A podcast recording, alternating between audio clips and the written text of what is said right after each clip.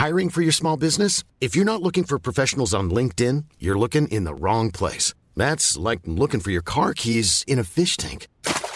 LinkedIn helps you hire professionals you can't find anywhere else, even those who aren't actively searching for a new job but might be open to the perfect role. In a given month, over 70% of LinkedIn users don't even visit other leading job sites. So start looking in the right place. With LinkedIn, you can hire professionals like a professional. Post your free job on linkedin.com slash people today. Eu sou Mário Persona e essas são as respostas que eu dei aos que me perguntaram sobre a Bíblia.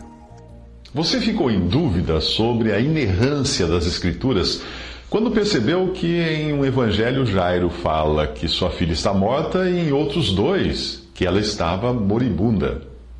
Afinal, quando ele procurou a ajuda de Jesus, ela estava moribunda ou já tinha morrido?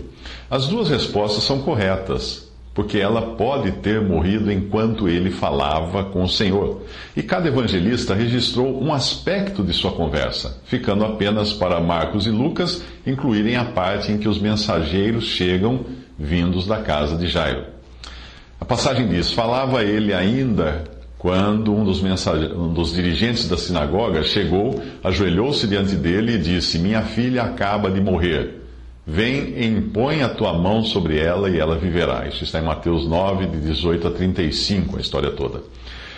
Então chegou ali um dos dirigentes da sinagoga, chamado Jairo. Vendo Jesus, prostrou-se aos seus pés e lhe implorou insistentemente: Minha filha está morrendo.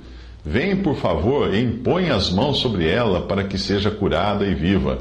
Estando ele ainda falando, chegaram alguns do principal da sinagoga, a quem disseram: a tua filha está morta. Para que enfadas mais o mestre? Isso está em Marcos 5, 22, 23 e versículo 35.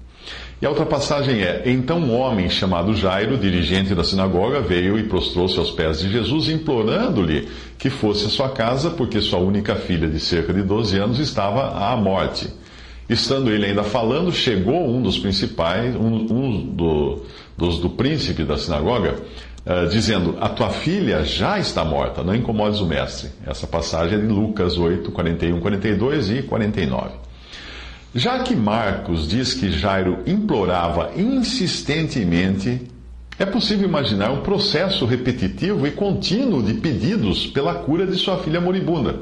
Então chegam os mensageiros e dão a mensagem da morte, e seria natural que Jairo mudasse o seu pedido de está morrendo para está morta. Talvez Marcos e Lucas tenham registrado esse pedido contínuo, está morrendo, enquanto Mateus tenha registrado apenas o pedido final de Jairo, está morta.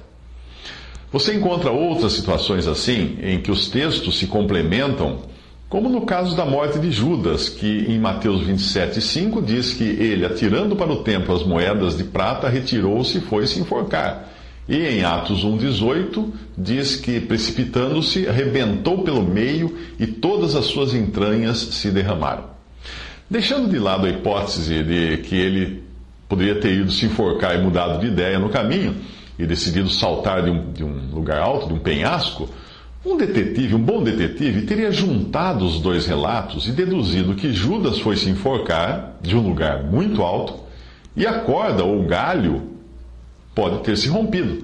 E ele caiu de grande altura, derramando as suas uh, entranhas, como acontece em quedas assim. Se alguém disser que o meio-irmão de Saddam Hussein morreu enforcado e decapitado, você poderia estranhar, né? Uh, mas a verdade é que ele era muito gordo e a sua cabeça foi arrancada pelo peso do corpo durante o enforcamento. Assim, ele realmente foi enforcado e decapitado.